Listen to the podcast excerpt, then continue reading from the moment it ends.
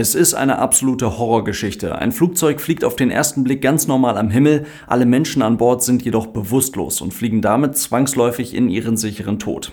Es ist eine Geschichte, die sich so in der Vergangenheit tatsächlich schon ereignet hat und es ist eine Geschichte, die sich jetzt eventuell genauso wiederholt haben könnte. Was das bedeutet, schauen wir uns an.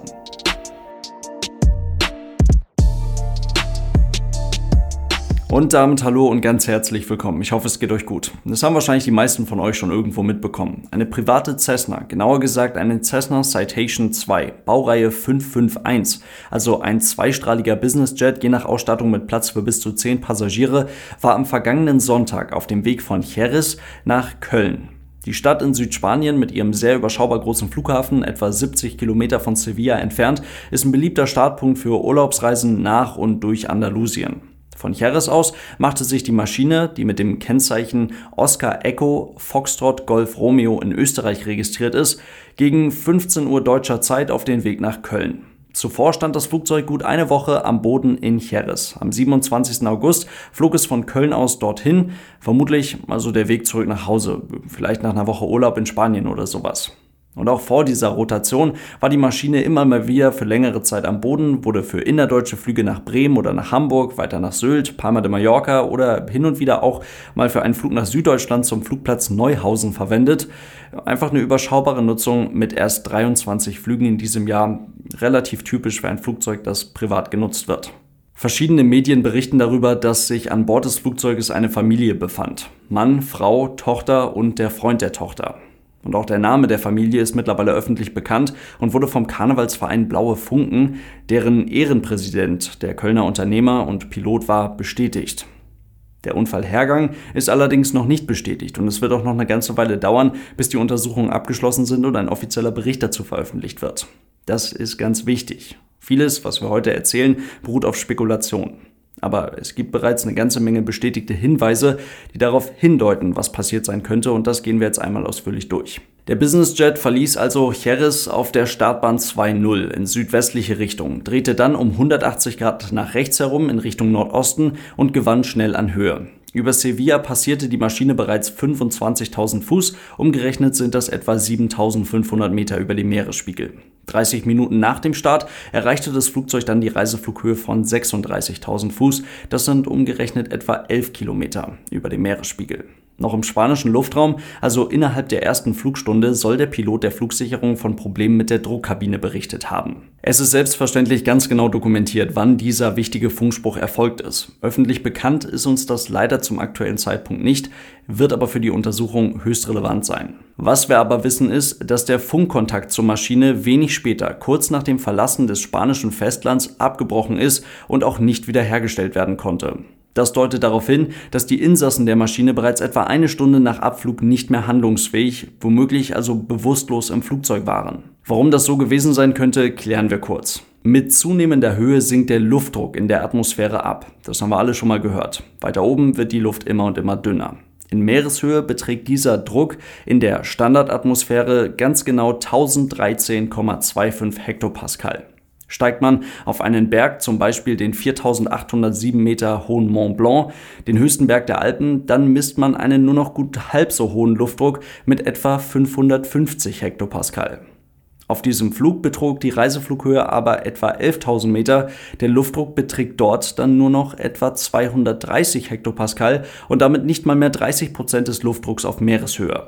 Das Atmen fühlt sich in so großen Höhen eigentlich immer noch ganz normal an, denn es gibt ja immer noch Luft, die man ein- und ausatmen kann und auch die prozentuale Zusammensetzung der Luft hat sich im Vergleich zur Meereshöhe ja nicht verändert. Es sind immer noch 21% Sauerstoff, 78% Stickstoff und der Rest, der da noch oben drauf kommt aber die Anzahl von Sauerstoffmolekülen in einem bestimmten Volumen hat sich im Vergleich zum Boden deutlich verändert. Es sind deutlich weniger Sauerstoffmoleküle und das bedeutet, dass sich der Partialdruck des Sauerstoffs deutlich verringert hat. Und das kann für uns Menschen innerhalb kürzester Zeit zu einem ziemlich großen Problem werden, da der Körper dann nicht mehr die Möglichkeit hat, das Blut mit ausreichend Sauerstoff anzureichern und so kommt es dann schnell zur Bewusstlosigkeit.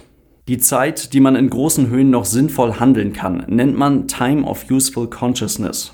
Die beträgt dann 36.000 Fuß weniger als 30 Sekunden. Das bedeutet, befindet man sich auf Reiseflughöhe und es kommt zu einem plötzlichen Druckabfall in der Kabine, dann hat man weniger als 30 Sekunden Zeit, um die Sauerstoffmaske, die dann in großen Verkehrsflugzeugen aus der Kabinendecke fällt, beziehungsweise im Cockpit immer in Griffweite der Piloten ist, aufzusetzen.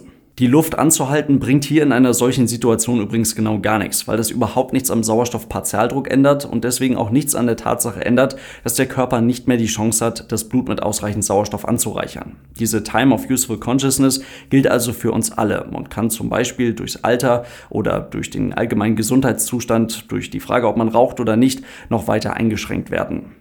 Die Sauerstoffmaske, die man dann sofort aufsetzt, die erhöht den Kabinendruck ja aber auch nicht wieder. Allerdings verändert sie die prozentuale Zusammensetzung der Luft, die man einatmet. Denn jetzt durch die Sauerstoffmaske atmet man nahezu hundertprozentigen Sauerstoff ein. Das heißt, die Zusammensetzung wird verändert und der Sauerstoffpartialdruck wird deutlich erhöht. Und somit hat die Lunge wieder Chance, das Blut ausreichend mit Sauerstoff anzureichern und man bleibt bei Bewusstsein. Es gibt dazu mittlerweile eine ganze Menge spannende Experimente in so Druckkammern am Boden, wo man sowas nachstellen kann. Und ich verlinke euch mal ein YouTube-Video dazu, was auch in der Pilotenausbildung immer wieder gerne gezeigt wird. Da steht eine Person vor der anderen und sagt dir, wenn du diese Sauerstoffmaske jetzt nicht aufsetzt, dann wirst du sterben. Und die Person, deren Time of Useful Consciousness schon massiv überschritten ist, lächelt einfach nur zurück und weiß überhaupt nicht mehr, was abgeht. Und das ist der Punkt, an dem diese ganze Geschichte wirklich gruselig werden kann. Ein Verkehrsflugzeug, das mit einer Druckkabine ausgestattet ist, hat auch ein entsprechendes Warnsystem, welches die Cockpitbesatzung darauf hinweist, dass mit der Druckkabine etwas nicht stimmt, der Druck in der Kabine zu gering und damit die Druckhöhe in der Kabine zu hoch ist. Sobald diese Warnung auftaucht, haben wir im Cockpit zwei ganz wichtige Aufgaben. Zuerst einmal setzen wir die Sauerstoffmaske auf ohne Wenn und Aber. Das wird auf jeden Fall gemacht. Und dann leiten wir einen sogenannten Emergency Descent ein. Wir sinken also schnellstmöglich auf eine Höhe, in der man auch ohne Sauerstoffmaske wieder normal atmen kann. Wir reden hier die ganze Zeit aber immer wieder von einem plötzlichen Druckabfall. Es knallt also ganz laut, dann ist die ganze Kabine zugenebelt, es wird auf einmal ganz kalt und alle wissen ganz genau Bescheid. Es kann ja aber auch sein, dass es einen langsamen Druckabfall gibt, der Druck in der Kabine also gar nicht erst durch ein technisches Problem gar nicht erst richtig aufgebaut wird oder durch ein ganz kleines Loch auf Reiseflughöhe langsam, schleichend entweicht. Und das große Problem bei einem solchen langsamen Druckabfall ist, dass man den eben nicht so einfach identifizieren kann und nicht so einfach erkennen kann. Vielleicht empfanden die drei Passagiere das wohlige Gefühl, langsam müde zu werden und einschlafen zu wollen an diesem entspannten Nachmittag ja sogar ganz angenehm, unwissend darüber, was gerade passiert. Vielleicht hat der Pilot, der diesen Businessjet alleine steuern darf, die Citation 2 in dieser Version ist ein Flugzeug, das für Single Pilot Operation zugelassen ist, Vielleicht wurden da einfach nicht schnell genug die richtigen Entscheidungen getroffen, vielleicht weil die Technik des Flugzeuges an irgendeiner Stelle nicht so funktionierte, wie sie sollte. Diese Details werden in Zukunft hoffentlich geklärt. Klar ist aber, im französischen Luftraum konnte der Businessjet nicht mehr über Funk erreicht werden. Es wird dann auf allen Frequenzen versucht, Kontakt mit der Maschine aufzubauen. Die Alarmrotten der jeweiligen Länder steigen auf. Die erste Alarmrotte in der Luft waren laut verschiedenen Medienberichten die Franzosen mit ihren Kampfjets. Die haben dann an die deutschen Eurofighter übergeben. Die Aufgabe der Jets ist es dann, das Flugzeug zu finden, zu identifizieren und tatsächlich dann so dicht an die Maschine heranzufliegen, dass sie ins Cockpit schauen können. Soweit wir wissen, konnte niemand wirklich feststellen, ob da gerade jemand im Cockpit sitzt. Vielleicht, weil wirklich niemand im Cockpit saß, vielleicht aber auch, weil die Cockpitscheiben beschlagen waren oder das Cockpit so vernebelt war aufgrund des Druckabfalls, wie auch immer. Wissen wir zum aktuellen Zeitpunkt leider noch nicht. Auch das Details, die dann hoffentlich irgendwann in einem offiziellen Bericht auftauchen.